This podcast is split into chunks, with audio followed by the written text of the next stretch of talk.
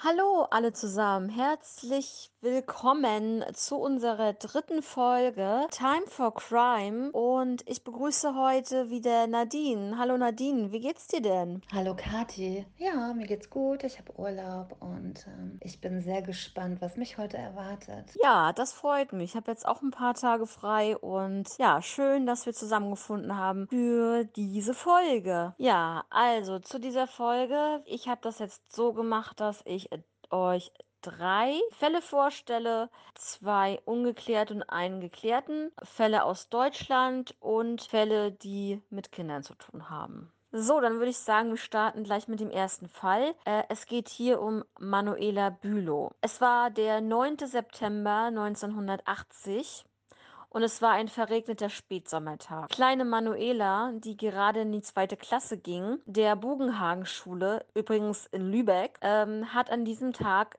erst zur zweiten Stunde Unterricht. Ihr Vater ist schon unterwegs, er ist ein Elektriker, ist schon unterwegs zur Arbeit und auch ihre vier Geschwister sind schon aus dem Haus. Ihre Mutter ist zu diesem Zeitpunkt hochschwanger und das mit Zwillingen. Ja, also es ist eine Großfamilie, äh, wie sie im Buche steht, ja. Also fünf Kinder sind schon da, zwei sind noch unterwegs. Da der Tag verregnet war, sollte Manuela sich dann auch ähm, dementsprechend anziehen. Das heißt, sie zog gelbe Gummistiefel an, dazu eine gelbe Öljacke und begab sich dann auf den Schulweg. Eine kurze Info zu Manuela. Sie wird beschrieben als brav, schüchtern und sehr zurückhaltend. Ähm, an diesem Tag verlässt sie ihr Zuhause in der Mittelstraße aber überpünktlich. Ihr Schulweg beträgt ungefähr 15 Minuten. Manuela wird von einer Mitschülerin gesehen, ähm, die in der Nähe wohnte und sie beobachtete sie, wie Manuela in Richtung Schule ging. Damit ähm, war ihr klar, ups, dann muss ich auch mich beeilen, damit ich nicht zur Schule komme. Manuela ist ja schon unterwegs zur Schule. An diesem Tag ähm, nahm sie aber nicht an dem Unterricht teil, wurde aber am Schultor gesichtet. Es gab nämlich eine Szene an dem Schultor, ähm, die sehr spannend sein könnte, denn zwei größere Schüler, die turnten an diesem Schultor herum und haben ein Mädchen, ich sage jetzt mal ein Mädchen, es ist wahrscheinlich, dass es Manuela war, aber sie haben ein Mädchen nicht durch dieses Schultor gelassen. Dieses Mädchen sprach dann äh, auf der anderen Straßenseite einen Passanten an äh, und bat dort um Hilfe, weil sie ja nicht auf das Schulgelände kam. Dieser Zeuge hat dann mit den Kindern gesprochen und dann war auch alles in Ordnung und Manuela konnte auch dann das Schulgelände betreten. Ja, aber dann um 12.30 Uhr rief die Mutter in der Schule an, denn Manuela sollte um diese Uhrzeit schon längst zu Hause sein. Dort bekam die Mutter dann aber mitgeteilt, dass Manuela gar nicht in der Schule war. Und so begann dann eine große Suchaktion. Hubschrauber des Bundesgrenzschutzes und sogar ein Schiff der Wasserschutzpolizei waren im Einsatz. Ja, und jetzt ist es richtig creepy, denn ein Lübecker Verlagshaus hat eine lebensgroße Puppe ausgestellt mit der Bekleidung der Vermissten. Das finde ich, also das kann man sich ja heutzutage, glaube ich, gar nicht mehr vorstellen, ne? Und wie gesagt, das war 1980, ja. Also diese Puppe hatte also die gelben Gummistiefel an, die gelbe Öljacke, eine braune Korthose, den blauen Schulranzen und ähm, auch aufgrund dieser Puppe, die ausgestellt wurde, äh, blieb die Suche aber trotzdem erfolglos. Und die Suche blieb sehr lange erfolglos, bis ähm, eines Tages ähm, in Süsel an einem Samstag, eine Woche vor Ostern, ähm, eine Aktion gestartet wurde, und zwar die Aktion Saubere Landschaft. Diese wurde vom Bürgermeister wo gestartet. Süsel ist eine kleine Gemeinde im Kreis Ostholstein, circa 20 Kilometer nördlich von Lübeck. Viele Mitbürger, aber auch viele Schüler haben sich dazu bereit erklärt, daran teilzunehmen und äh, so ein bisschen was für die Umwelt zu tun und äh, viel Müll und was dann noch alles so weggeschmissen wird, ähm, beiseite zu räumen, ähm, ja, einfach zusammen aufzuräumen. Ja, da kommt einiges an Unrat zusammen. Ja, also an dieser Müllsammelstelle hat dann der Bürgermeister durch Zufall äh, den Schulranzen von Manuela gefunden. Ne? Also er hat sich alles angeguckt und da waren die Schulhefte, die Bücher, alles mit Manuelas Namen versehen und ja, dann wurde auf jeden Fall die Polizei erstmal alarmiert. Eine Suchaktion hat dann wieder stattgefunden am Gömnitzer Berg, da wo diese Aktion stattgefunden hat und sie den Schulranzen von Manuela gefunden haben. Ähm, in der Nähe ist ein Straßengraben äh, gewesen und in diesem haben sie eine blaue Plastiktüte gefunden. Leider Gottes mit den sterblichen Überresten von Manuela. Und das sieben Monate nach ihrem Verschwinden. Ja, heftig, aber woher wusste der denn, dass die vermisst ist? Ich meine, manche schmeißen ja nun mal ihren Müll irgendwo hin, selbst mit Adresse und Namen. Ist ja schon komisch, ne? Alle Leute haben ja diesen Fall verfolgt, weil ähm, sie halt schon so lange vermisst war. Also wie gesagt, sie haben sieben Monate nach ihrem Verschwinden jetzt die sterblichen Überreste gefunden. Und es war in den Medien, dass diese kleine äh, Manuela mit sieben Jahren ähm, vermisst wurde. Ne? Und äh, jeder wusste das, ja. Und er hatte sich das auch schon beinahe gedacht, als er den Schulranzen gesehen hat, weil dieser Schulranzen ähm, äh, und auch aufgrund von dieser lebensgroßen Puppe ausgestellt wurde, haben die ja auch gesehen, wie der Schulranzen aussieht. Und er ist, ist ihm sofort in den Kopf gekommen, dass es kann nur von Manuela sein. Und äh, dadurch, dass halt die Hefte beschriftet waren, hat er sofort gewusst, ja, seine Überlegung war richtig. Heftig, oh nein. Jetzt kommen wir aber mal zu, ein, zu einer Sache. Ähm, es wurden nämlich in der Nähe dieser, dieser Plastiktüte, ähm, wird dann ihre Kleidung aufgefunden, also diese gelbe Öljacke, die Gummistiefel und so weiter. Ähm, es wurde aber auch, was ganz kurios ist, ein verkohltes Telefon gefunden, Gardinen mit Brandspuren und verschiedene Drähte. So, die Polizei meinte, das muss alles von ein und derselben Person stammen. Ja, und dann ging die Lübecker Mordkommission dann zu Aktenzeichen XY. Ähm, und dieser Fall wurde wirklich sehr berühmt, ähm, auch dadurch, dass es bei Aktenzeichen XY war und der Name überall, Manuela Bülow, war dann ja überall bekannt halt, ne? Die Ermittler hatten aber auch einen guten Ansatz mit diesen Sachen, die dort gefunden wurden, also mit dem ähm, gefundene Telefon. Ähm, denn dieses Telefon, das war ja 1980, dieses Telefon wurde seit 1976 nicht mehr hergestellt. Die Sendung von Aktenzeichen wurde dann am 16. Oktober 81 ausgestrahlt. Und es meldeten sich Zeugen, was jetzt auch sehr spannend ist, denn in der Nähe des Elternhauses von Manuela gab es äh, zu der Zeit, oder natürlich nicht zu der Zeit, also ein bisschen früher, wie auch immer, ne, äh, gab es einen Brand. Und dabei sollte ein solches Telefon verkohlt worden sein und auch diese Gardinen sollten wohl zu dieser Wohnung gehören. Also wie gesagt, ein super Ansatz ähm, äh, für einen Tatverdacht äh, für diese Person, denn der Verdacht fiel dann auf diesen Herrn, der dort wohnte, ein Karl-Heinz L., zum damaligen Zeitpunkt 36 Jahre alt. Er war Schiffskoch und äh, er wurde aber damals, gleich zu Anfang, er wurde schon überprüft. Ja, 1981 war er dann aber schon wieder auf hoher See und konnte nicht mehr äh, dann in dem Moment befragt werden. Dann mussten sie äh, sozusagen warten, bis das Schiff dann in Frankreich angelegt hat. Mitte Mai 1982 war das. Und dann wurde er dort festgenommen und nach Deutschland äh, überstellt. Fast ein Jahr später beginnt dann die Schwurgerichtsverhandlung gegen Karl-Heinz L. vor dem Landgericht in Lübeck. Er gibt eine Sache zu, ja, war, dass er einem Geschäftsmann 12.800 D-Mark gestohlen haben möchte. Und zwar aus einem Tresor. Das gibt er zu, aber er habe nichts mit dem Mord von Manuela zu tun. Jetzt ein Zitat von ihm. Ich habe damit nichts zu tun. Ich habe das Mädchen nie gesehen. Ich habe nur die Fotos in der Zeitung gesehen nach ihrem Tode.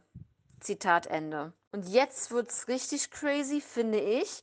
Am 9. September 1980 gehen wir also wieder an den Tag des Verschwindens von Manuela zurück. Soll er bei Verwandten in Bonn gewesen sein? Äh, wir wissen, es ist in Lübeck passiert, also kann er es eigentlich nicht gewesen sein. Denn das wurde auch, also dieses Alibi wurde auch durch Briefe der Verwandten belegt, dass er also in Bonn gewesen ist. Nach zweiwöchigen Prozess hat die Staatsanwaltschaft einen Freispruch beantragt.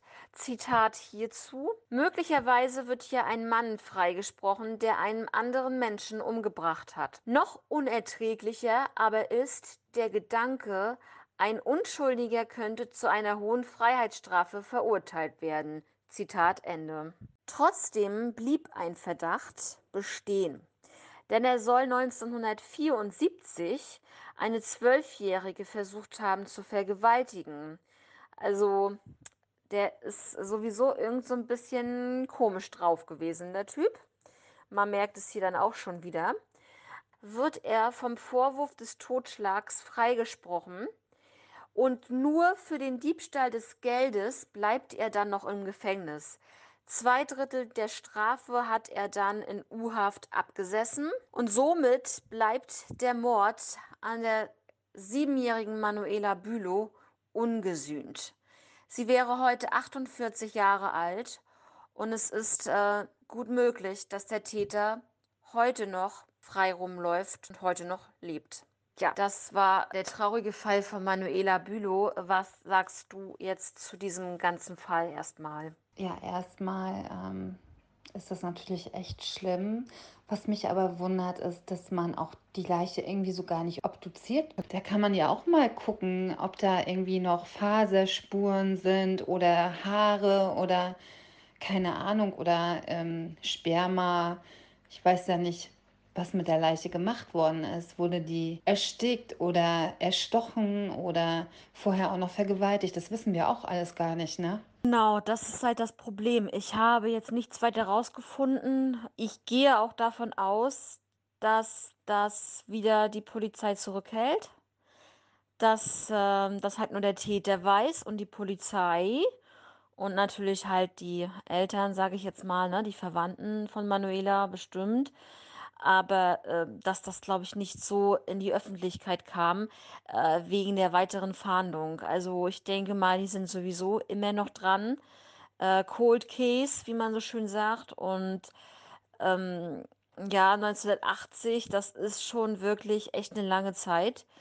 Aber ja, man kann auf jeden Fall hoffen, dass sich da noch irgendwie eine Wendung zeigt, auf jeden Fall. Also, ich hoffe es für die für die Eltern, für die Verwandten allgemein natürlich und, ähm, ich denke mal auch, dass es für die Polizisten auch sehr zermürbend ist, ähm, was man auch schon in anderen Fällen gesehen hat. Das ist, ähm, glaube ich, auch ganz, ganz schwer damit, äh, klarzukommen, dass man da einfach keinen Täter findet und wenn sie wirklich DNA-Spuren oder diese Faserspuren oder irgendwas gefunden haben, dann werden sie das definitiv auch in der heutigen Zeit schon ähm, überprüft haben, ob es da einen Treffer gab. Und wenn, dann hätten wir es sicherlich gehört und dann würde das auch ähm, überall in den Medien sein. Also deswegen denke ich mal, dass sich da halt auch nichts weiter ergeben hat. Ja, das ist schon, ja, das hat mich damals schon, als ich den Fall ähm, bei Aktenzeichen gesehen habe,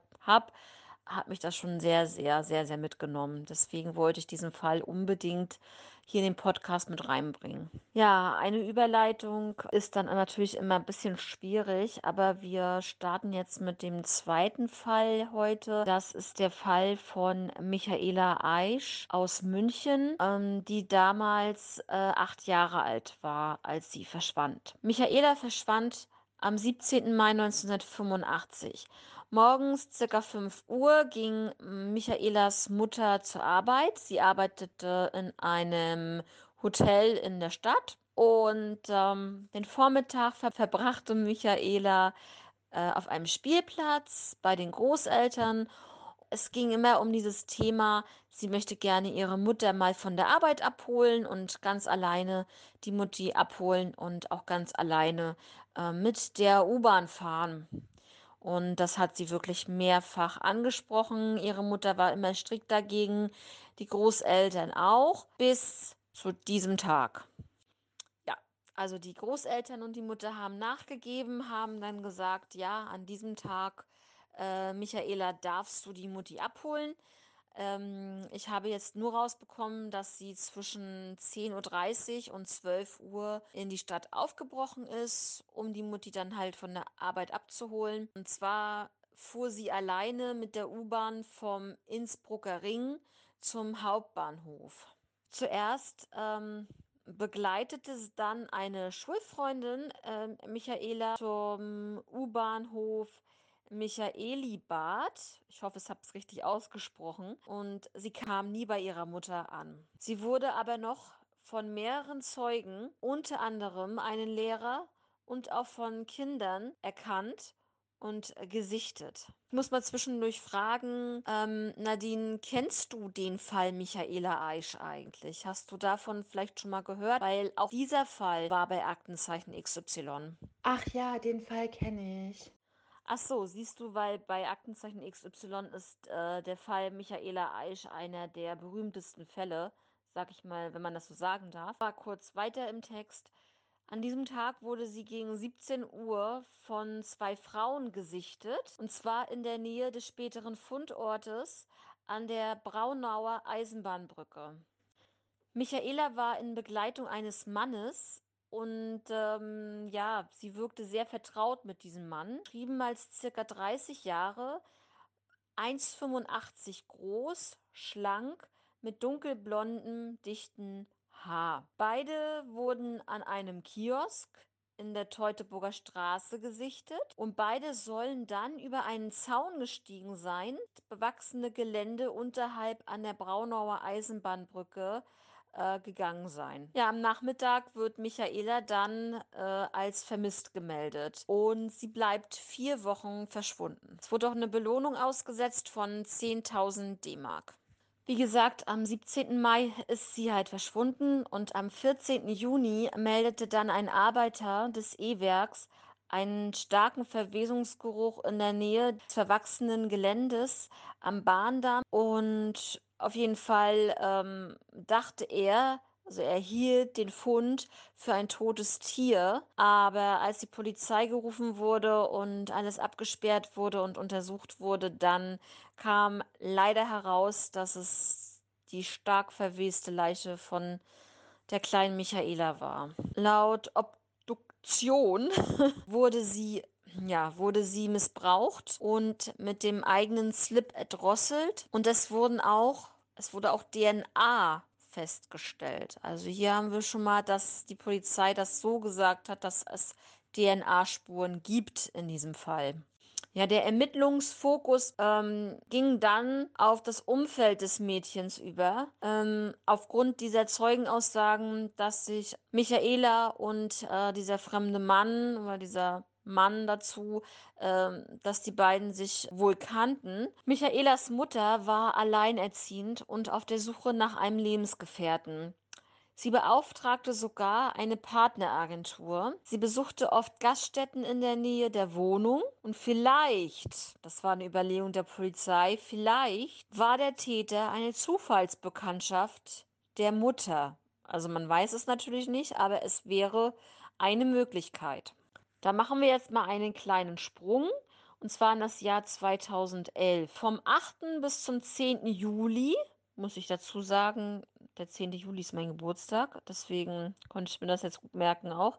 Vom 8. bis 10. Juli 2011 wurde eine DNA-Reihenuntersuchung durchgeführt vom LKA und diese richtete sich an den erweiterten Bereich der Maikäfersiedlung in Berg am Laim und an die dort gemeldeten männlichen Personen. Berg am Laim, das war dann sozusagen ähm, ja, dieser Ort, ne, wo sie lebten in dieser Maikäfersiedlung. Es war die größte DNA-Reihenuntersuchung in äh, der Münchner Polizeigeschichte, was wirklich, ja, unvorstellbar ist, dass boah, so viele Leute aufgefordert wurden. Und zwar waren's, ähm, 1.750 Münchner wurden aufgefordert, zu diesem Test zu kommen, aber nur 1.173 Männer kamen zu diesem Test. Das heißt, ich sage jetzt mal grob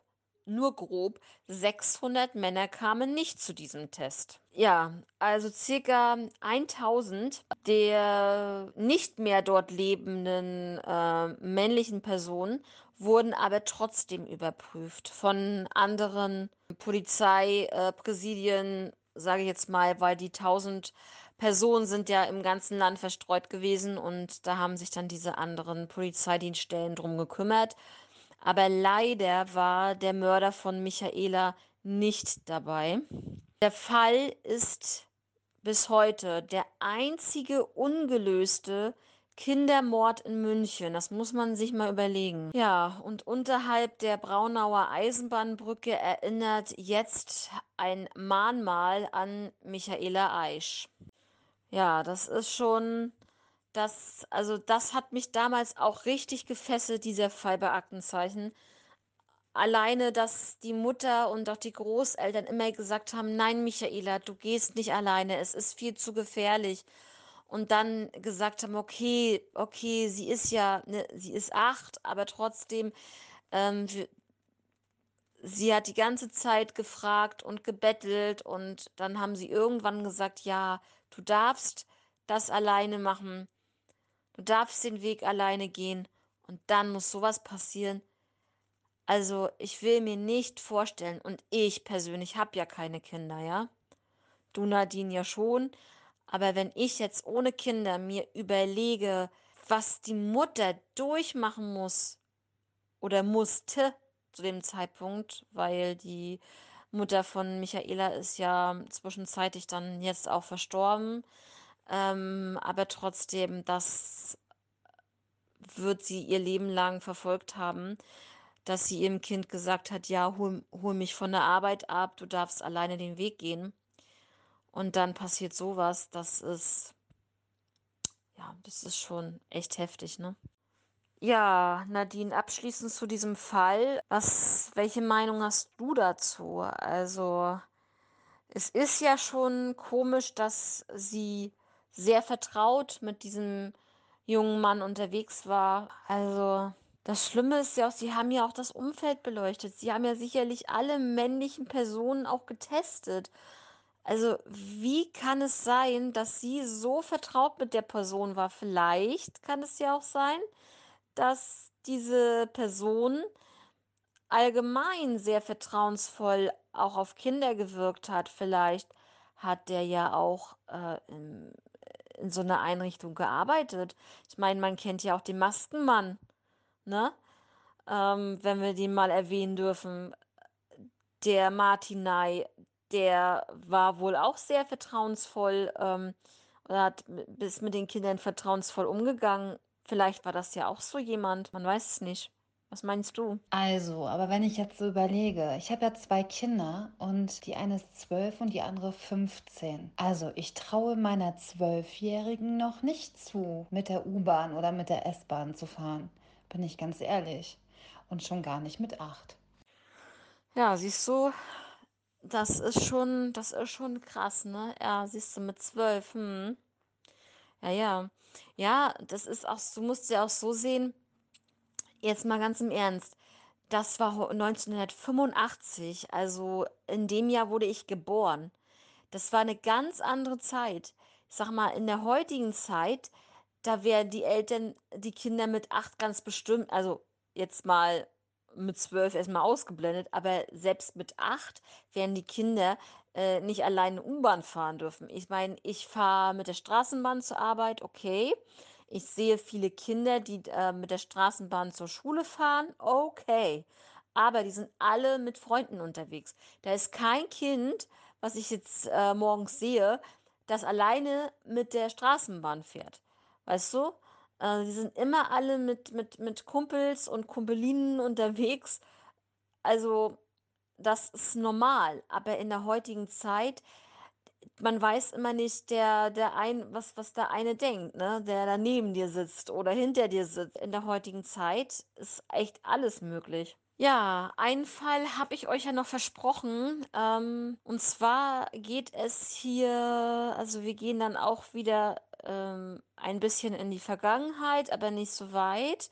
Und zwar, wir gehen in das Jahr 1999. Und zwar verschwindet hier die achtjährige Johanna Bonacker. Nadine, hast du von dem Namen Johanna Bonacker schon mal was gehört? Johanna Bonacker sagt mir im Moment jetzt nicht. Ich höre mir das mal kurz an. Ja, also Johanna wurde das letzte Mal gegen 17:20 am 2. September 99 in der Nähe des Sportplatzes im hessischen Randstadt Bobenhausen lebend gesehen. Gegen 18 Uhr hatte eine Zeugin ihr verlassenes Fahrrad gesehen und ihr Vater erstattete Vermisstenanzeige gegen 20 Uhr an diesem Tag.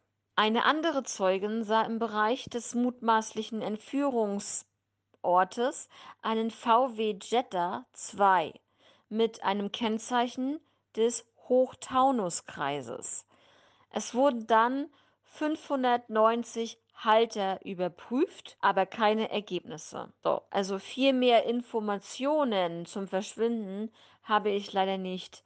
Denn ungefähr ein halbes Jahr später, am 1. April 2000, entdeckten Spaziergänger eine skelettierte Leiche eines Kindes. Das war im Waldstück bei Alsfeld-Lingelbach in der Nähe des Rasthofes Berfa an der Bundesstraße 5.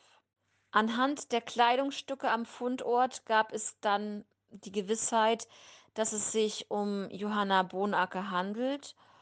Und auf einem Klebeband, das äh, gefunden wurde, wurde ein Teil-Fingerabdruck festgestellt. Und in der Datenbank hat man natürlich danach dann noch gesucht und es gab zu dem Zeitpunkt ja kein Match. Zwei Gelegenheiten der Überprüfung von Fingerabdrücken zahlreicher Männer aus der Region äh, gab es dann. Und zwar einmal im Jahr 2002, also zwei Jahre nachdem die Leiche gefunden wurde, gaben 448 Männer aus der Umgebung Fingerabdrücke und Handabdrücke. Am Tag des Verschwindens von Johanna gab es nämlich ein Fußballspiel. Und auch diese Männer, die zu diesem Fußballspiel kamen, also da hat man recherchiert, recherchiert und äh, auch diese wurden alle überprüft. Die zweite Überprüfung von Fingerabdrücken begann dann ein Jahr später, 2003. Und da muss man dazu sagen, ein Rentner hatte seit 1994 akribisch Aufzeichnungen über die Benutzer einer nahegelegenen Bauschuttdeponie geführt. Also er hat sich die Namen aufgeschrieben, die, äh, das äh, Datum der Anlieferung, die Wohnorte der Benutzer und sogar die Kennzeichen der Fahrzeuge. Und er hat über 2000 Einträge gemacht, seit 1994 wohl bemerkt. Im April 2005 wurden 390 weitere Männer zur Abgabe der Fingerabdrücke und Handflächenabdrücke eingeladen. Erstmals in Deutschland gab es ein elektrisches Erfassungssystem für Fingerabdrücke, das eingesetzt wurde. Wieder vier Jahre später, im Jahr 2009, stellte die Polizei in der Nähe des Entführungsortes ein großformatiges Plakat mit Johannas Porträt auf. Natürlich dann mit einem kleinen aber wichtigen Appell an den Täter und eventuelle Mitwisser natürlich, so wie es die Polizei dann wirklich schon öfter auch an anderen Fällen getan hat, um halt Druck auf den Täter und eventuelle Mitwisser auszuüben. Das LKA Hessen hat dann ein Täterprofil entwickelt. Der Mörder stammt aus der Nähe und Johanna sollte ihn gekannt haben. Also warum auch immer die Polizei davon ausgeht, es steht so in ihrem Täterprofil, dass Johanna ihn gekannt haben soll. Im September 2014, 15 Jahre nach der Tat, wurde der Fall dann bei Aktenzeichen XY vorgestellt. Natürlich mit einem Phantombild des Tatverdächtigen. Ja, man erhoffte sich natürlich zahlreiche Hinweise. Es äh, kamen 65 Hinweise zustande, aber es ergab sich daraus leider nichts. Es gab dann auch eine ungewöhnlich hohe Belohnung von 25.000 Euro. 2016 dann wurden die Ermittlungsakten digitalisiert und erneut ausgewertet. Es gab die AG Johanna und das waren drei Kripo-Beamte, die sich mit dem Fall nochmal auseinandersetzten. Ein Jahr später wurden erneut Person, eine Person bewertet, unter anderem zum Tatzeitpunkt ein 23-jähriger Arbeitsloser mit Verkehrs- und Drogendelikten. Ja, dieser Herr wurde äh, im August 2016 bei Fesselspielen mit einer 14-jährigen in einem Maisfeld beobachtet und dann wurde daraufhin auch ein Strafverfahren eingeleitet wegen Verdacht gegen sexuellem äh, gegen sexueller Selbstbestimmung. Das erfuhren dann auch die Mordermittler durch irgend, irgendwie erfuhren die Mordermittler davon, ähm, die im Fall Johanna weiter recherchierten und ja, fanden diese Person dann auf einmal wieder sehr interessant für diesen Fall. Zur Fesselung des Mädchens hat er ein Klebeband benutzt und das alleine schon ist bemerkenswert, weil nicht jeder Täter benutzt Klebeband zur Fesselung. Und daher hat dann ähm, die Staatsanwaltschaft einen Durchsuchungsbefehl äh, seiner Wohnung gestartet. Also es gab einen Durchsuchungsbefehl seiner Wohnung, denn er war jetzt tatverdächtig. Ja, man fand mehr als 17 Millionen Dateien auf hunderten Datenträgern und auch hunderten Videokassetten, teilweise mit Kinder- und Jugendpornografischem Inhalt. Es wurden dann auch Klebebänder sichergestellt und äh, nun gab es eine Soko, die 30-köpfige Soko, Soko Johanna 2017. Der Tatverdächtige wurde observiert, es wurden neue Zeugen vernommen und es wurde auch ein kriminaltechnisches Gutachten erstellt. Tja, und dann gab es auch noch eine Übereinstimmung des Teilfingerabdrucks mit dem linken Daumenabdruck des Tatverdächtigen. Also alleine das schon ist, also es, es sind so viele Faktoren, die darauf einwirken, dass er der Täter war. Also dieses Klebeband alleine schon bei ihm zu finden. Dann dieser Teilfingerabdruck, der übereinstimmt mit seinem linken Daumenabdruck. Also, ich meine, besser hätte es für die Soko Johanna nicht laufen können, ne? Im Jahr 2002 wurde er schon mal überprüft. Man muss sich das mal überlegen. Wir sind jetzt schon im Jahr 2017 zu dem Zeitpunkt. Und 15 Jahre zuvor wurde er schon mal überprüft. Dort gab es keine Übereinstimmung wegen eines Bildfehlers. Also diese Fehlerquote, die öfter mal vorkommt, ne, das ist schon nicht ohne, ne? Also man hat das in anderen Fällen schon gesehen, dass solche technischen Fehler wirklich sehr, sehr krasse Ausmaße nehmen. Und dass die Täter dann, ja, freikommen oder nicht tatverdächtig werden. Und also es ist schon krass. Ja, weitere Indizien gegen diesen Täter erfuhr zum Tatzeitpunkt, haltet halte dich jetzt fest oder haltet euch jetzt fest, natürlich einen VW Jetta 2. Es gab Überprüfungen des Autos, das habe ich ja schon im Vorfeld gesagt, und auch sogar er wurde überprüft, aber er wurde nicht verdächtigt. Dann gab es eine Übereinstimmung der Acrylfarben der Klebebänder an Johannas Leiche mit den Fasern aus seiner Wohnung. Also es kommt eins zum anderen. Also langsam arbeiten sie sich vor und es passt Stück für Stück zusammen. Tja, was sagst du bis zu diesem Zeitpunkt? Ja, was ist deine Meinung dazu, zu diesem Täter? Also es passt ja wie die Faust aufs Auge, ne? Wahnsinn. Nein, bis jetzt hat er noch nicht gestanden. Also ja, am 4. August 2011 hat er in Friedrichsdorf äh, sich auf eine Siebenjährige gestürzt. Er stand dort unter Drogeneinfluss, wurde verhaftet und in eine psychische Klinik, äh, psychiatrische Klinik eingewiesen. Der Vorfall wurde mit dem Mordfall Johanna nicht in Verbindung gebracht und es wurde in dem Fall wegen Körperverletzung ermittelt. Mögliche sexuelle Motivation des Täters wurde hier nicht erkannt. Ja, jetzt wird sogar überprüft, ob er noch für weitere Morde oder Entführungen in Frage kommt zu, diesen, zu dieser Zeit. Aber dafür gab es keine Anhaltspunkte. Und dann sind wir wieder im Jahr 2017. Am 25. Oktober 2017 wurde er festgenommen. Er gestand die ihm vorgeworfenen Taten teilweise. Es gab einen Haft Haftbefehl wegen Mordes und mit besonderer schweren sexuellen Nötigung. Äh, und er bezeichnete den Tod des Mädchens als Unfall. Er erklärte die Tat wie folgt. Am Tattag hat er Johanna entführt, sie mit Chloroform betäubt, sie sexuell missbraucht und mit diesem gewissen Klebeband um den Kopf ähm, geknebelt. Das Ersticken des Opfers hat er vorsätzlich herbeigeführt, so die Staatsanwaltschaft. Er war im Besitz von 150 Bild- und Videodateien Kinder- und Jugendpornografischem Inhalt, ähm, die ihm auch zur Last gelegt wurden. Am 20. August 2018 begann die Verhandlung im Landgericht Gießen. Es wurden 13 Verhandlungstage angesetzt. Johannas Mutter trat als Nebenklägerin auf. Ihr Vater war im Jahr 2016 leider schon verstorben. Der Angeklagte äh, wird vertreten durch zwei Verteidiger, unter anderem der Bonner Rechtsanwalt Uwe Krechel.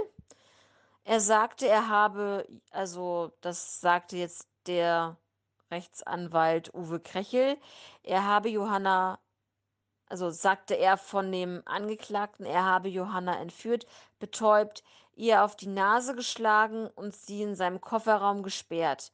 Später war sie dann schon tot, als er nach ihr sehen wollte. Er sagte, für Mord gibt es keine objektiven Beweise. Der Angeklagte wurde wegen Mordes zu lebenslanger Haft verurteilt. Ja, und mit besonderer Schwere der Schuld, die gab es dann auch. Es gab noch eine Revision. Diese wurde vom äh, Bundesgerichtshof verworfen und das Urteil wurde rechtskräftig. Ja, eine Sache noch. Im Jahr 2020 produzierte der Hessische Rundfunk drei Folgen der Serie Crime Time, die sich mit den Ermittlungen in diesem Mordfall äh, befassen. Also das heißt, wir haben hier einen verurteilten Mörder, wo ganz viele Indizien gegen ihn sprechen. Also er hat es auch zugegeben, aber es gibt ja so viele, die es zugeben und die es dann doch nicht waren. Aber diese Indizien haben alle wirklich gegen ihn gesprochen. Wie gesagt, das Urteil ist rechtskräftig, lebenslange Haft, im Jahr 2018 dann endlich. Und ja, das ist auch schon wieder mal so ein Fall, wo das Kind draußen spielt und nicht mehr nach Hause kommt. Echt krass. Ja, echt krank. Also, dann war er wahrscheinlich auch unter Drogeneinfluss. Aber es ist ja schon mal gut, dass sie nicht sagen, ja, wegen Psyche oder so. Und dann kommt er in die Psychiatrie und nicht im Knast, ne? Das ist ja dann auch meistens noch so, wegen schlechter Kindheit, ne? Ja, das stimmt. Also, da kann man wirklich froh sein, dass das so ein Urteil gab und nicht, äh, dass er da irgendwie wegen seiner Psyche, wegen seinen Drogen- und Alkoholproblemen äh, in die, äh, wieder in die psychiatrische Klinik äh, eingewiesen wird. Ähm, ne? Ja, das ist aber halt wieder ganz anders als Gefängnis, ne? Nun gut, ja. Also, das wäre jetzt sozusagen ein Fall, wo wir jetzt hier einen Täter gefunden haben. Die anderen beiden Fälle leider noch nicht. Und ich hoffe, ich hoffe inständig, wie gesagt, die anderen beiden Fälle waren 1980 und 1985. Es ist Ewigkeiten her. Aber ich, also, man hofft immer noch, dass es nach 30, 40 Jahren immer noch irgendwie was passieren kann, dass sich irgendein Zeuge meldet und das irgendwie noch dass sich das noch, ähm, ich sage jetzt mal, zum Guten wendet, in dem Fall, dass wir einen Täter finden, ne? Ja, das ist ist sonst echt wirklich wirklich schwer zu ertragen, ähm, grad für die Eltern und manche Eltern sind auch in der Zwischenzeit schon verstorben, wie wie gesagt, die Mutter von Michaela Aisch. Ähm, ja, das ist schon wirklich sehr, sehr, sehr, sehr traurig, ähm, was die Familien durchmachen müssen. Das also zu diesen Fällen. Ähm, wir werden auf jeden Fall uns weitere Fälle vornehmen. Ähm, dadurch, dass diese Fälle auch ein bisschen länger waren, haben wir natürlich erst mal nur 3 hier mit reingebracht. Ich hoffe, dass es für euch sehr informativ war. Vielleicht kanntet ihr die Fälle schon, ähm, auch durch Aktenzeichen. Das kann ja alles möglich sein. Schreibt uns gerne. Ähm, wie gehabt, ähm, sind wir bei Instagram unter time-for-crime für euch da und ähm, würden uns über euer Feedback sehr freuen. Und dann würde ich sagen, hat Nadine jetzt das Schlusswort. Ich wünsche euch was. Passt immer auf euch auf und wir hören uns das nächste Mal. Ich hoffe, sehr bald. Also macht's gut. Bis dann. Ja, was soll ich dazu sagen? Da hast du ja echt drei schlimme Fälle rausgesucht und dann noch äh, Kinder. Ne? Das ist sowieso immer so ein empfindliches Thema. Ähm, gerade wenn man selber Kinder hat, berührt einen das natürlich richtig. Und das wird ja nicht weniger. Das ist ja immer noch oder immer noch nicht gefunden worden sind. Ne? Das finde ich auch so schlimm für die Eltern auch. Ähm, ja, Kinder ist für mich echt immer so ein sen sensibel Thema. Ähm, aber hat trotzdem Spaß gemacht und ich freue mich aufs nächste Mal. Und ich habe ja einen Wunschfall. Vielleicht hören wir den ja nächstes Mal.